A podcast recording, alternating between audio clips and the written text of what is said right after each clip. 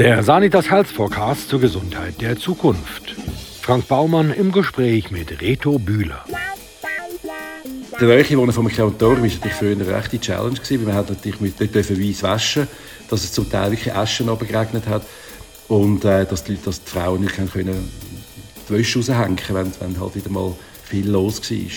Und heute ist das eigentlich fast die Alpenluft, die oben rauskommt. Also sehr, sehr, äh, sehr sauber, die Sache.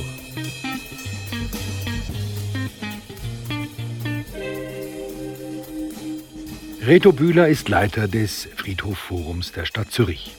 Zuvor wirbelte er während vieler Jahre im In- und Ausland für verschiedene Plattenfirmen und gründete schließlich eine eigene Künstleragentur. Unter anderem arbeitete er für Musiker wie Nick Cave und Bands wie Depeche Mode. Bühler war fürs Programm des Zürcher Kaufleuten verantwortlich, für jenes des Jazzclubs Mood und für das inzwischen geschlossene Kulturhaus Kosmos. Seit Sommer 2020 belebt er die Zürcher Friedhöfe mit kulturellen Veranstaltungen. Reto Bühler, du hast dein Leben lang im Kulturbereich geschafft. Jetzt bewegst du dich zwischen Leben und Tod. Was machst du denn eigentlich den ganzen Tag auf dem Friedhof? ich habe den Vorteil, dass ich gar nicht auf, auf dem Friedhof eigentlich bin. Ich bin am Eingang vom Friedhof. Ich muss ja selten über den Friedhof laufen. Vor allem bin ich ja Museumsleiter und habe ein kleines Museum am Eingang vom Friedhof Sielfeld. Im linken Flügel sind wir beheimatet, in der ehemaligen Aufbahrungshalle von 1877. Das muss ich auch noch platzieren.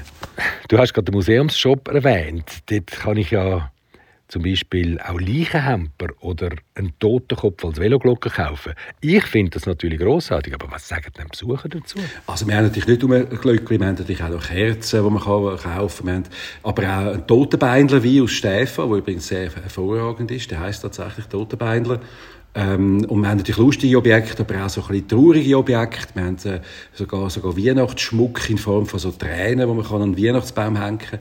Also alles Mögliche halt, was damit zu tun hat. Wir sind nicht ganz so reif wie da, der, oder träf, wie das der, der, der Shop in, äh, in Wien macht, oder das Museums äh, der, der Friedhofsmuseum in Wien hat ja das Ganze eigentlich erfunden. Die haben, äh, die haben zum Teil haben die Schlafmaske, wo drauf steht, äh, ich schlafe nur, ich bin nicht tot.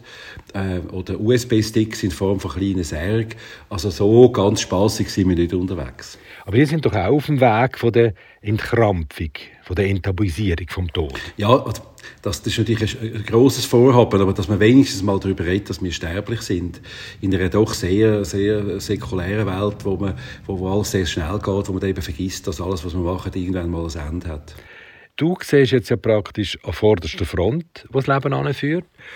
In dem Podcast ist die Longevity immer wieder ein Thema. Und man weiß ja, dass die Menschen, die 120 Jahre alt werden, heute schon auf der Welt sind. Ja, ist so ein langes Leben denn überhaupt erstrebenswert? Ich glaube, ein höchstes Alter in Gesundheit ist sehr wohl erstrebenswert. Ähm, das, das, führt natürlich zu der Frage, möchten wir unsterblich sein? Und äh, das ist eine, schwierige Frage. Wie viele sagen, ja, ich würde gerne unsterblich sein, aber meistens stellt man sich vor, man ist 20 und ist unsterblich. Aber wenn man dann 90 ist und unsterblich, das ist mit den ganzen Gebrechen, die da einhergehen, das ist nicht wahnsinnig spaßig. Und das, äh, das ist eher nervig, oder? Und auch, und auch die Unsterblichkeit, man hat ja noch das Problem, dass man eigentlich gar nichts machen müsste, weil man könnte alles am Morgen machen oder müsste gar nicht aufstehen, für irgendetwas zu erledigen. Also ich glaube, Produktivität wird sehr stark leiden darunter. Der Friedhof Silfeld ist ja der grösste von den 19 Friedhöfen von Zürich. Mhm. Aber ihr habt nur gerade eine Belegung von 30 Prozent. Warum? Ist Sterben ein bisschen aus der Mode gekommen? Ja, sterben tun genug, aber, aber man lässt sich nicht mehr so bestatten. Das ist ein das Problem. Wir haben Problematik, dass, dass die Zahlen seit, seit Jahrzehnten nehmen die immer stetig ab. Wie du sagst, 30 Prozent auf dem Friedhof Silfeld. Ähm, äh, insgesamt sind es, glaube ich, 40 Prozent auf alle Zürcher Friedhöfe, 19 Friedhöfe. Ähm, die Leute tun sich nicht mehr so bestatten, wie sie es nicht mühen. Ähm, Im Gegensatz zu Deutschland oder Frankreich auch, ähm, ist, haben wir kein Bestattungsgebot. Also wir können, du kannst die kremierten Über Überreste von, deine, von deinem Vater zum Beispiel könntest du im Zürichsee verstreuen. Ähm, nicht gerade unbedingt auf der, auf der Bahnhofstraße, das ist nicht so ein idealer Ort, äh, aber sicher im Zürichsee oder auf dem, was nicht, auf dem, im Heimatli oben, auf einem Berg oben, kannst du das machen. Und das führt dazu, dass das sich viele Leute Grabstätten sparen ähm, und nicht mehr, nicht mehr bestatten und das führt dazu, dass die Friedhof immer weniger, äh, weniger voll wird. Zudem, was auch noch dazu kommt, wir haben natürlich sehr viele Migrantinnen und Migranten, die dann zum Teil ihre Verwandten heimnehmen. Also wenn jetzt jemand sagen aus Bosnien äh, sein Leben lang da geschafft hat, die kommen jetzt langsam ins, ins Sterbealter und dann nehmen Kinder, wenn sie zurückgehen, nehmen sie, die, nehmen sie die, die, die Angehörigen wieder mit heim. Und das äh, führt auch dazu, dass, dass es immer weniger Grabstätten gibt. Zum Thema Verstreuen von der Asche könnte ich vielleicht noch einen kleinen Beitrag beisteuern. Also, wo wir die Asche von meinem Vater haben wollen verstreuen, ähm, sind wir auf der Aussichtsturm vom Adlisberg, das ist Hügel bei Zürich.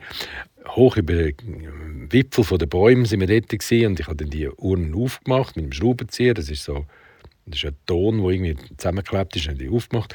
Und dann wollte ich die Aschen rausschütten, das ist nicht gegangen, dann habe ich so mit umgestochen mit dem Schraubenzieher. Ja. Es ist noch interessant, es hat dann noch so wie Postage-Klemmerli drin und so Zeug. Äh, vielleicht, wo irgendetwas angetackert wurde. Mhm am Sarg oder so. Egal. Also ich wollte die, die verstreuen und in dem Moment, wo der feierliche Akt hat anfangen ist jemand die Stege drauf, gekücht und ist dann oben angekommen, so äh, völlig verschwitzt, der Jogger, hat sich so am Geländer gehabt und dann angefangen dehnen, gesagt, heute zusammen, wurde schön da oben, gell? Und mir so, ja, ist, ja, ist tatsächlich schön. Also, die Uhren sofort in den Rücken genommen. Dann habe ich sie meiner Mutter gegeben. Sie hat sie in den Rücken genommen. Meine Mutter hat sie meiner Frau gegeben. Und wir haben einfach die Uhren verstecken. Und dann hat er gesagt, was machen die denn da oben? Wir, ja, wir müssen ein bisschen die Aussicht geniessen. also gut, schönen schön, schönen Tag noch. Und dann ist wieder runtergegangen. Dann haben wir wieder ausschütten und dann ist der nächste aufgekommen. Also wirklich dreimal Jogger aufgekommen. Und dann, wo niemand mehr gekommen ist, sind wir so parat gewesen, haben uns feierlich verabschiedet. Und in dem Moment, wo ich wollte, die, die Asche ausstreuen, stelle ich fest, dass unten dran eine Waldhütte ist. Mit einer Feuerstelle, dass die gebrätet hat. Also ja, haben wir dann das auch abgebrochen. Ja. Und am Schluss sind wir einfach runter und haben dann die Asche äh, schön über dem Fahren verstreut. das war echt eine spektakuläre Angelegenheit. Ja, und was lernen wir da daraus, Frank? Was lernen wir daraus? Hättest du lieber ein Grab äh, gemietet und dann hättest du es vielleicht gemacht früher, das wäre auch gut, bevor es einhockt. Stimmt.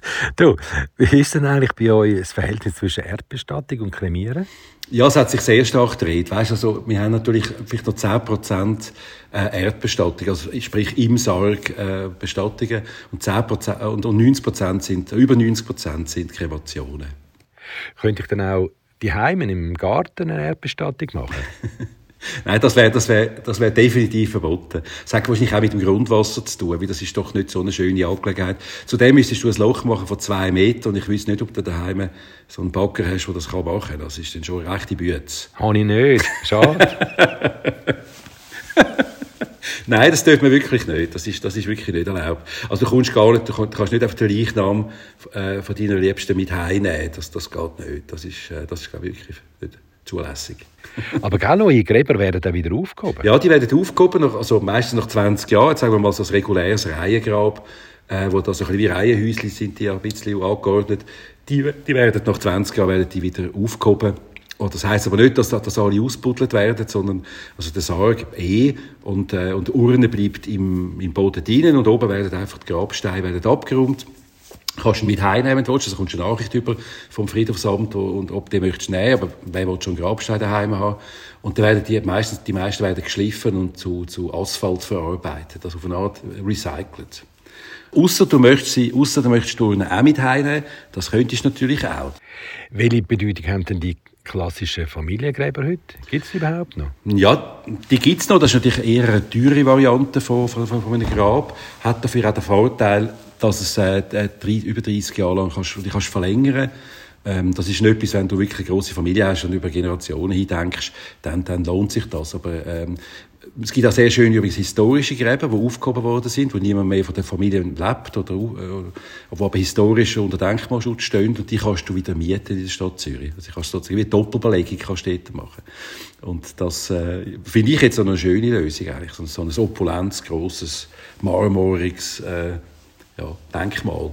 Da kann ich jetzt sagen, ich hätte gerne das Grab da mit dem, mit dem Marmortempel. Ja, du siehst auch, ob es leer Also leer ist es nicht, es liegen natürlich immer noch die Urnen drin, die bleiben ja dort, wegen, die du ja nicht bewegen, wegen der Störung von der Totenruhe, oder? So müssen die dort bleiben. Aber es hat genug Platz drin für jetzt noch ein paar mehr Urnen Und äh, den Namen kannst du auch überschreiben. Also du kannst, äh, du kannst eben Baumann das Grab daraus machen. Wenn du das möchtest, kann ich dir Optionen zeigen. Du, Gibt es eigentlich auch Leute, denen es nicht gefällt bei euch auf dem Friedhof, die zügeln wollen, zum Beispiel, ich weiß nicht, nach, nach äh, Basel oder Genf oder so? Ja, das gibt es natürlich, dass, dass, dass, dass Leute möchten exhumieren lassen, äh, ihre, ihre Verwandten. Wir haben jetzt gerade so einen Fall gehabt, auf dem Sielfeld, wo jemand hat seine Mutter oder Großmutter, ich weiß nicht genau, ähm, nach 45 Jahren äh, aufholen nach Schwammendingen auf den Friedhof. Und da haben wir zuerst mal müssen schauen, wo, das überhaupt, wo, die, wo die Dame überhaupt liegt. Das ist nicht ganz so einfach gewesen. Die haben müssen mit der, fast schon mit der Drohne drüber gehen und gehen abmessen, wo das könnte, könnte sein. Das ist so lange her, das ist natürlich schon lange aufgehoben, das Grabfeld. Und äh, dann hat man, hat man sie, hat man sie können wieder exhumieren und dann umbetten, umbetten nennt sich das ja. Und gell, das ist noch eine diffizile Angelegenheit, weil je nach Bodenbeschaffenheit kann es ja sein, dass der Körper gar nicht verwest ist. Also wir haben das in Zürich das Problem, dass die Bodenbeschaffenheit so so schlecht ist, dass, dass, äh, dass, dass, dass, dass eigentlich unten nur Lehm ist. Und wenn Lehm, das, dann hast du keinen Sauerstoff. Und wenn es keinen Sauerstoff hat, kannst, können dich die ganzen Bakterien Zersetzungen nicht vorantreiben. Und dann hast du das Problem, dass du zum Teil nicht mumifiziert, aber so sogenannte Wachsleichen dort hast. Und die sind zum Teil sehr schwierig, weil die Steine hart sind. Und die kannst eigentlich fast nicht, äh, die kannst fast nicht, die bringst fast nicht in den rein. Und dann ist das Problem natürlich, wenn Angehörige noch dabei sind und dann müssen, müssen unsere Mitarbeiter müssen dann mit der Familie, zuerst, zuerst gehen sie schauen, kann man das überhaupt der, der Familie zeigen, wie wenn natürlich da deine Mutter hast eine gewisse Erinnerung, wie sie ausgesehen hat, und dann machen sie da das Grab auf und dann sieht es ganz anders aus. Und eben nicht so schön, wie man sie in den Film kennt, mit einem äh, Knochengerüst und ein paar Fetzen Kleider, sondern die sind dann zum Teil eins zu eins noch erhalten und das ist dann nicht so ein schöner Anblick. Und, also auch nicht für die Mitarbeiter übrigens, die, mhm. das ist nicht so ein schöner Job. Ihr habt, äh, man hat das können lesen auf dem Friedhof Silfeld, ein LGBTQI-Plus-Grab. Wie ist denn da dazu gekommen? das ist natürlich, wie jemand von uns zugekommen ist, von der, von der Gemeinde, wo, wo, wo gesagt hat, ob, wir, haben, wir haben geredet miteinander über irgendwelche Projekte und äh, auch über, über Rundgänge auf dem Friedhof und dann haben, die, und dann sind wir auf die Idee gekommen und haben gesagt, es wäre doch noch schön, wenn man so etwas hätte wie ein Regenbogengrab, wo sich die Familien auch treffen könnte dort, oder? Die grosse queere Familie. Äh, viele von denen haben in den 60er Jahren haben die gekämpft für ihre Rechte und ähm, haben, haben, haben, sich, haben, sich, haben sich Freiheiten erstritten und würden gerne unter sich ein bisschen sein, man möchte sich gerne treffen können, äh, zu, zu Viertigen und was immer dort, und so eine Begegnungsstätte eigentlich zu schaffen, wo aber auch offen wäre, und das ist immer von Anfang an ganz wichtig, sind nicht nur für queere Menschen, sondern wirklich auch für, für, für, für, für Heterosexuelle, die genauso, aber einfach queer-friendly sind, die das, die das schön finden, in so einer bunten Gemeinschaft an dem bestattet sind. Und natürlich ist dann sein Bedenken gewesen, ja, wenn, wenn, jetzt, wenn jetzt andere Gruppen kämen, wie wäre das dann? Aber eben, wie gesagt, wir haben 30 Prozent Belegung, wir wären froh, wenn mehr Ideen da wären für besondere und schöne Grabfelder, dass Leute sich eben wieder bestatten lassen, dass der Friedhof eben auch seine Bedeutung nicht verliert, oder? Wir haben natürlich die Problematik, weißt, von der, von der, von der Fremdnutzung oder von der Missnutzung von der Friedhöfe, dass Leute anfangen da bröteln und, und zündeln und auf diesen freien Feldern. Wir sind ja sehr, sehr schöne, ruhige Park, die Friedhöfe. Und, und wenn man dann natürlich einfach so eine Wiese sieht, wenn man das nicht weiß, dass da drunter Menschen liegen, dann, dann wird das häufig dann eben auch gebraucht für Picknicken und das ist halt doch nicht ganz so. Es ist ein Friedhof nach wie vor und, und es hat auch Leute, die trauern, die da sind und, und also wir haben da Joggen und, und, und Velofahren, wer verboten ist eigentlich, die da durchfräsen mit den Elektrobikers und das ist natürlich alles, das sind die Probleme, die wir halt haben auf dem Friedhof. Gell? Aber Essen und Trinken ist nicht grundsätzlich verboten, gell? Nein, das ist, das ist auch okay, wenn du auf einem Parkbänkchen sitzt und, äh, und, und, und, und ein Goki trinkst und, und ein Sandwich isst, ist das ja völlig in Ordnung. Und dafür gibt es ja den Müll, Mülleimer, wo das Zeug kannst wegrühren also da ist auch Littering nicht das Problem.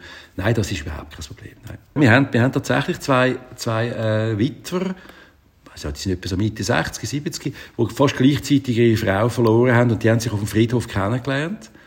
Und die treffen sich jede Woche einmal mit, mit einer Flasche Wein und äh, sitzen auf dem Parkbänkchen und tun dort äh, auf, de, auf das Wohl für ihre Frauen an, anstoßen. Und das sind ja schöne Geschichten, die auch so rührend sind. Und ich möchte ihnen das ja auch nicht verbieten. Natürlich gibt es Leute, die sagen, der Alkohol hat auf dem Friedhof nichts verloren.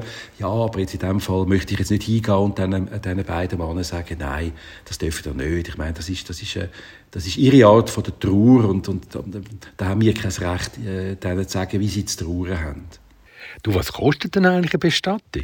Also, Jetzt die genauen Details, du fragst da falsch, weil ich natürlich, ich bin ja, ich mache ja Kultur auch, ich bin ja nicht äh, ein Totengräber in dieser Form. Aber ich weiss zum Beispiel, dass natürlich die, die, die, äh, die, die Reihengräber, also die Urnen-Nischengräber sind die günstigste Form, ähm, die kosten ein paar hundert Franken und dann gibt's die, die, die, die Reihengräber sind irgendwie 1500 und dann geht's aufwärts. Es ist, je nach, je nach äh, Grabtyp gibt's eine andere, eine andere Preiskategorie. Die teuersten sind Familiengräber, aber auch da kommt es darauf an, wie viele Quadratmeter du hast. Und das ist so ganz, äh, ganz unterschiedlich natürlich gehandhabt.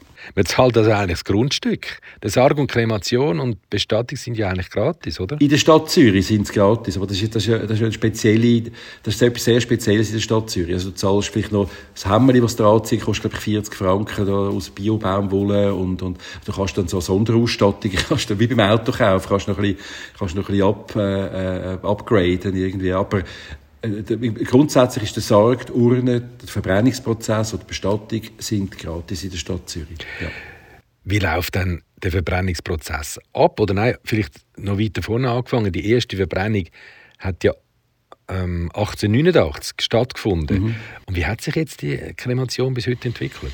Ja, also bei 18, 1889 ist natürlich eine sehr ursprüngliche Form von der Kremation. Wir haben zwar einen wunderschönen Ofen gehabt, der hat ausgesehen, der so, so wie so, mit so einem barock äh, verzierten ähm, ähm, Ofen, wo du drum herumstehen und das ist dann stundenlang gegangen, weil es ist nur 450 Grad heiß gewesen, der Ofen.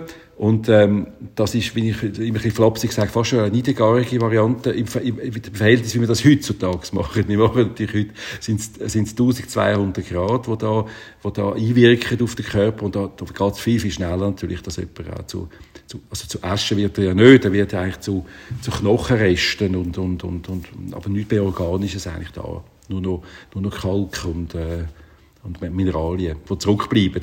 Und das ist natürlich, äh, jetzt heute bei diesen sechs Öfen glaube ich, geht das, geht das vielleicht zwei Stunden und früher ist das in fünf, sechs Stunden gegangen wahrscheinlich. Also da, ähm, und wahrscheinlich auch die Geruchsbelastung ist da viel grösser gewesen. Heute ist das überhaupt nicht mehr, nicht mehr riechbar.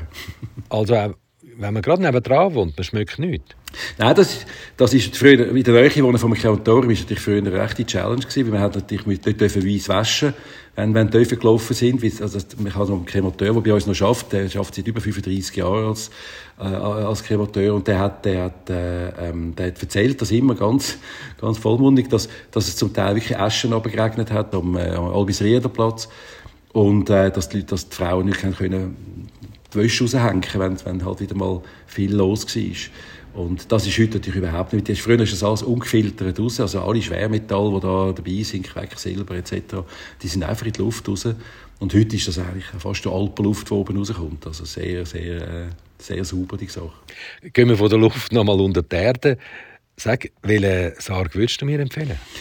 Ja, einen bequemen. Also ich, ich kenne deine deine Vorlieben für eine luxuriöse Ausstattung. Also ich würde ein, ein, Meine Rückenprobleme. Deine Rückenprobleme, die sind bekannt. ähm, würde ich, würde ich dir einen Polster dazu.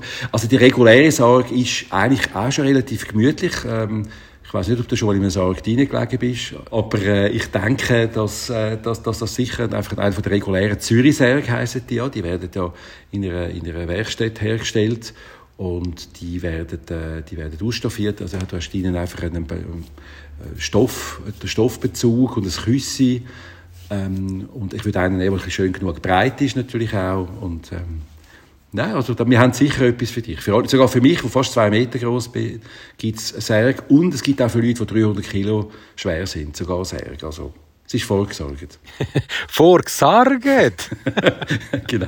Du, was haltest du denn eigentlich von einem Zinksarg für mich? Weißt du, mit Überdruckventil. Gerade für mich als ehemaliger Ventilator wäre so ein Ventil äh, schon noch eine schöne Reminiszenz. ja, ein Zinksack. Ja gut, wie die Queen liegt ja in einem Zinksack, das dürfen wir nicht vergessen. Also, du wärst in guter Gesellschaft. Ähm, ja, es wäre vor allem luftdicht. Das wird vielleicht, also wenn du möchtest, wenn du, ich, nie, ich könnte nie mehr deine, deine Frage, dass du gerne vielleicht daheim aufgebaut wärst lang oder daheim behalten wirst, dann wäre ein Zinksack sicher vorteilhaft, weil der dann luftdicht verschließbar ist. Und wenn ein Leichnam aus dem Ausland muss heimgeflogen werden, dann ist das auch im Zinksack. Gell? Ja, also der muss, der muss, das ist eben ein Zinksack, der wasserdicht ist. äh, dass nichts auslaufen kann und, äh, und auch geruchs, geruchssicher ist, dass, dass keine Gerüche entweichen können. Aber es muss ein Ventil haben, weil es gibt ja dann, vor allem wenn die mit Flugzeug transportiert werden, mit einem Überdruck und das kann dann rechte ähm, Unfälle geben, die nicht so schön sind, wenn, wenn, wenn, wenn der Sarg dann explodiert.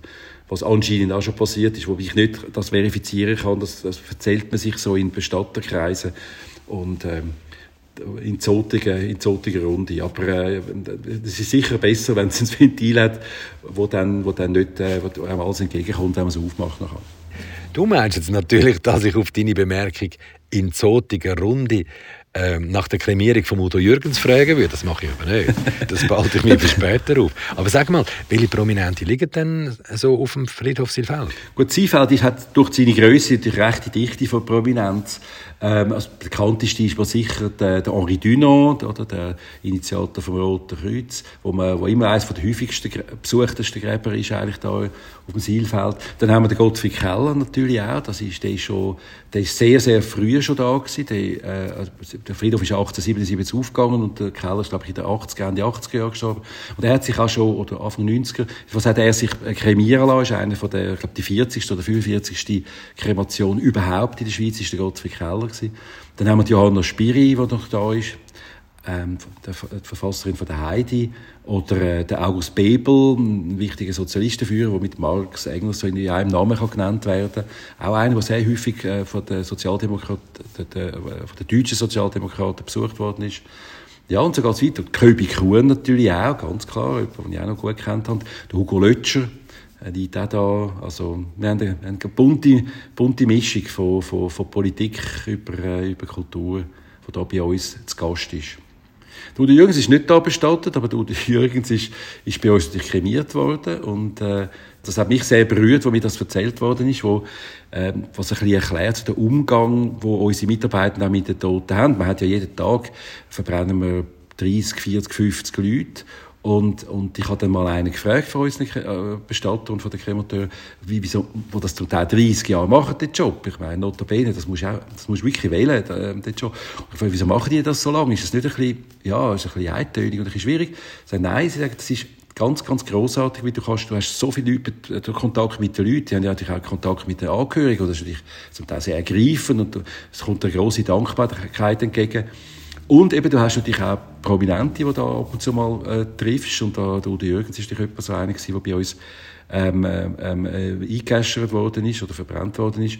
Und ähm, wo, wo das passiert ist, wo er ähm, äh, kurz bevor er äh, äh, kremiert worden ist, die haben sich das gesamte äh, Krematorium um, um den Sarg, bevor, kurz bevor er in Ofen ist, versammelt und haben während der Sarg in Ofen ist alle miteinander gesungen. Ich war noch niemals in New York und, ähm, und haben ein bisschen das Tränchen verdruckt. Das finde ich eine ganz rührende, schöne Geschichte und das zeigt ein bisschen auch, wie, wie, man, wie man auch wertschätzt, wenn man äh, die Leute, die dort sind. Zum Beispiel auch, als, wenn ich noch schnell erzählen auch wenn jemand aufgebahrt ist oder eine Aufbahrung, ist auch so, ich bin dann mit, an meinem ersten Tag oder zweiten Arbeitstag bin ich mit einem von den Bestatter mitgegangen und habe dann, äh, ähm, dann in so einen Aufbahrungsraum, wo dann, wo dann eine alte Dame gelegen ist und hat der zuerst angeklopft ist reingegangen, hat gesagt, grüezi Frau Müller. Und, äh, und dann haben wir so ein bisschen geredet und dann hat er mir so gezeigt, wie die, wie die Dame aufgebaut worden ist und dass mir die Haare gemacht hat, dass mir sie noch geschminkt hat, wie das auf Wunsch der Angehörigen passiert ist. Und dann ist mir gegangen und gesagt, adieu Frau, Meier und ist wieder rausgegangen und hat zugemacht. Dann habe ich gesagt, aber warum machst du das? Weil sie merkt das ja nicht mehr, sie hört das nicht. Sagt, ja, das ist wichtig für mich, dass ich den Umgang mit den Toten nicht einfach so als als, als Objekt, dass ich die Toten nicht als Objekt sehe, sondern als, als Menschen nach wie vor. Sie sind so tot, aber sie sind immer noch Menschen. Und das habe ich sehr ähm, eindrücklich gefunden. Und das zieht sich so quer durch, so ein bisschen durch durch, die ganze, durch das ganze Bestattungswesen, das für mich auch total fremd war. Ich komme ja von der Kultur, ich habe, ich habe nichts damit zu tun gehabt. Also, so, so, so viel wie du mit, mit, äh, mit Bestattet zu tun hast, habe ich mit Bestattet zu tun. Und für, ich habe ja einen sehr theoretischen Zugang natürlich zu der ganzen Sache, wie ich ja im Museum sitze und Ausstellungen mache und, und Veranstaltungen. Also ich bin ja nicht jemand, wo, wo, äh, wo, wo da muss wirklich jemand einsagen oder geht daheim holen oder, äh, also das ist, das ist für mich immer noch sehr theoretisch, die ganze, die ganze Sache. Ja klar ist es theoretisch. Für 99 Prozent der Bevölkerung ist es vermutlich theoretisch. Das Einzige, was praktisch ist, ist die Ungewissheit, weil einem ja äh, der Erfahrungswert fehlt. Wir wissen ja schlicht nicht, was da letztlich genau auf uns zukommt. Mhm. Ja, wenn man jetzt also sicher auch, das hat sicher auch damit zu tun. Ähm, und es ist etwas Unangenehmes. Ich meine, der Tod ist, ähm, also wir, reden, wir, müssen, wir müssen ein bisschen unterscheiden. Der, der Tod ist ein Zustand und Sterben, wir, äh, wir reden am meisten eigentlich vom Sterben, nicht vom Tod. Wie vom Tod kannst du nicht wahnsinnig viel sagen. Das ist einfach ein Zustand und ähm, äh, auch nicht wahnsinnig interessanter Zustand, sondern ähm, sondern das Sterben, also der Weg, der, der Weg dorthin ist, ist genau das, was, einen beschäftigt. Und was einem auch Angst macht. Der Nägeli, der, der Sprayer von Zürich, hat immer gesagt, ja, er hat keine Angst vom Tod, aber von dieser Sterberei. Und genau, und die Sterberei ist ein kleines Problem, oder? Weil wir nicht wissen, wie gehen wir. Und, und das, das, das macht Angst, oder? Ja, man müsste halt lernen und lehren. Also die Sterberei müsste doch eigentlich ein Schulfach sein. Aber gell, ihr macht ja ähm, Führungen für Schulen. Wie kommen die eigentlich bei den jungen Menschen an? Ja, es ist eine interessante Frage, weil es ist tatsächlich so, dass die Fünftklässler vor allem ähm, das Thema Tod und Friedhof haben, anscheinend in Zürich. Und wir haben immer wieder mal Fünftklässler vorbeikommen, was wahnsinnig lustig ist, weil die sind natürlich in einem Alter, wo sie sehr äh, naseweiss und sehr, sehr äh, sehr lustige Fragen stellen und, und ich frage dann immer, ja, aus welchen Kulturen kommen die und dann erzählen die von ihren, von ihren eigenen Riten, die sie haben.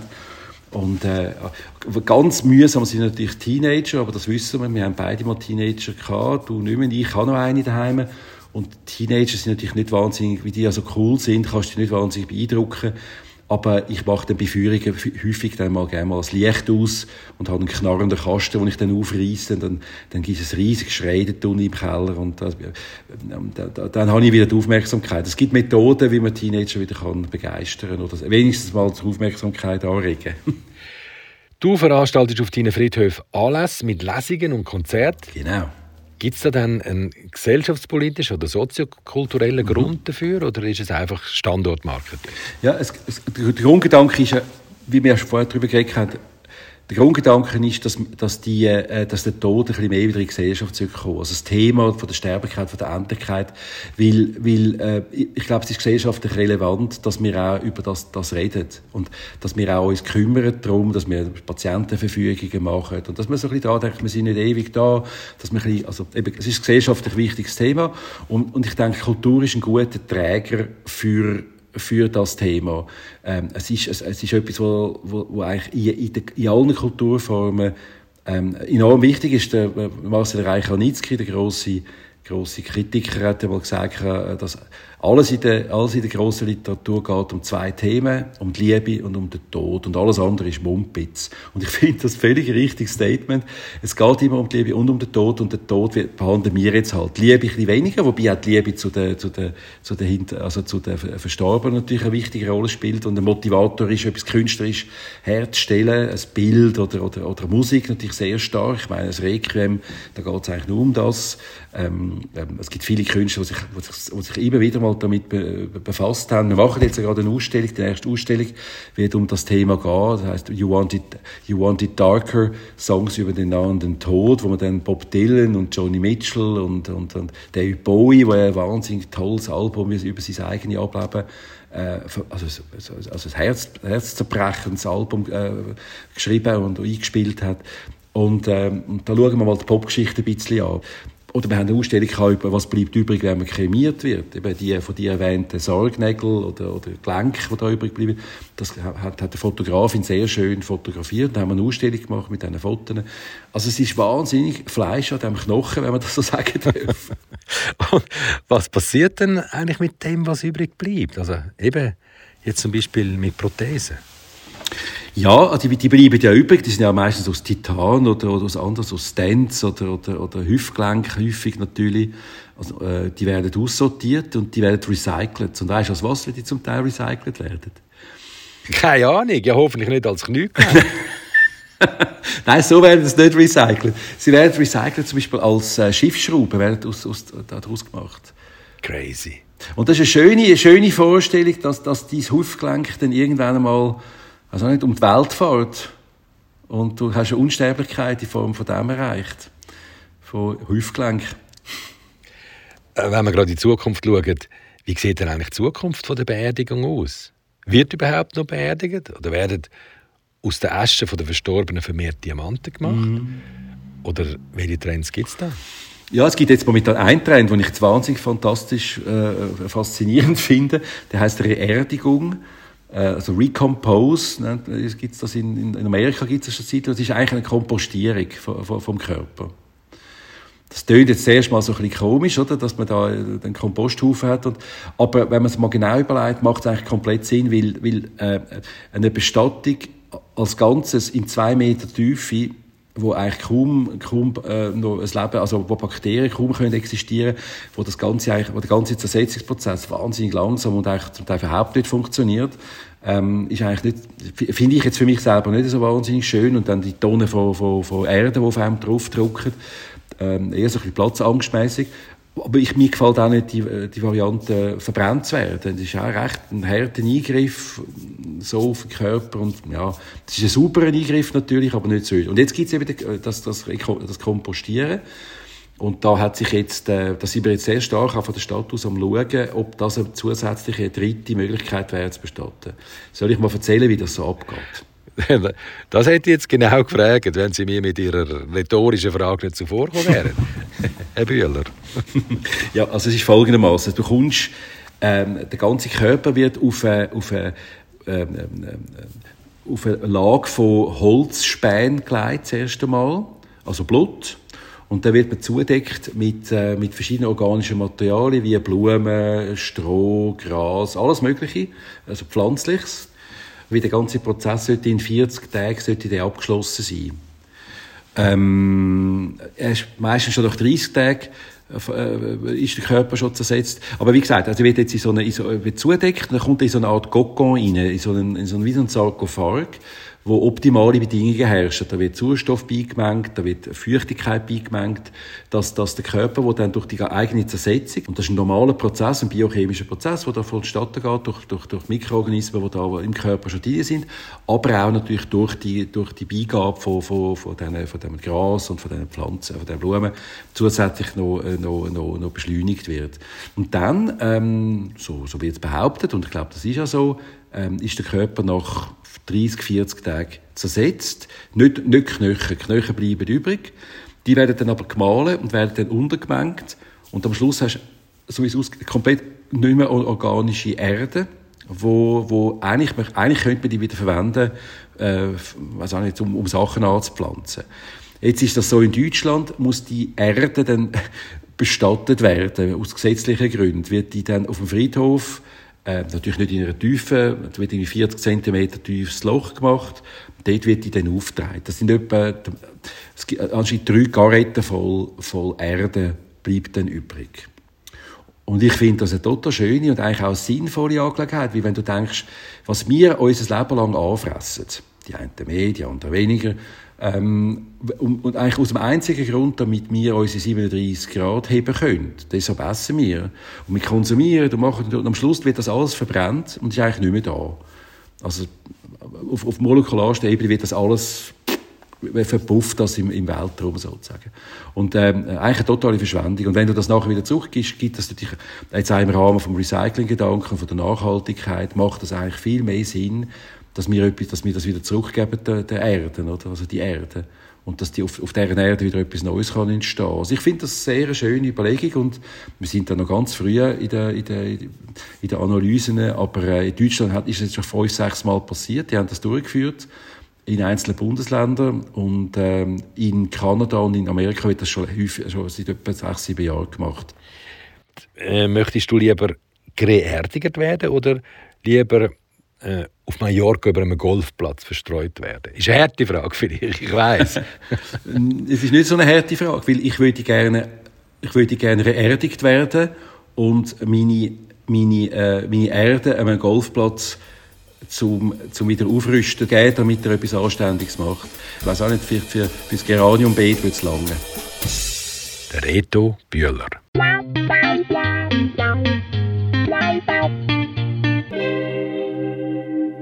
Wenn Sie mögen, was Sie hörten, abonnieren Sie uns und bewerten Sie uns. Und empfehlen Sie uns fleißig weiter. Ja, und den Bestseller Sanitas Health Forecast, den gibt's überall dort, wo es gute Bücher gibt.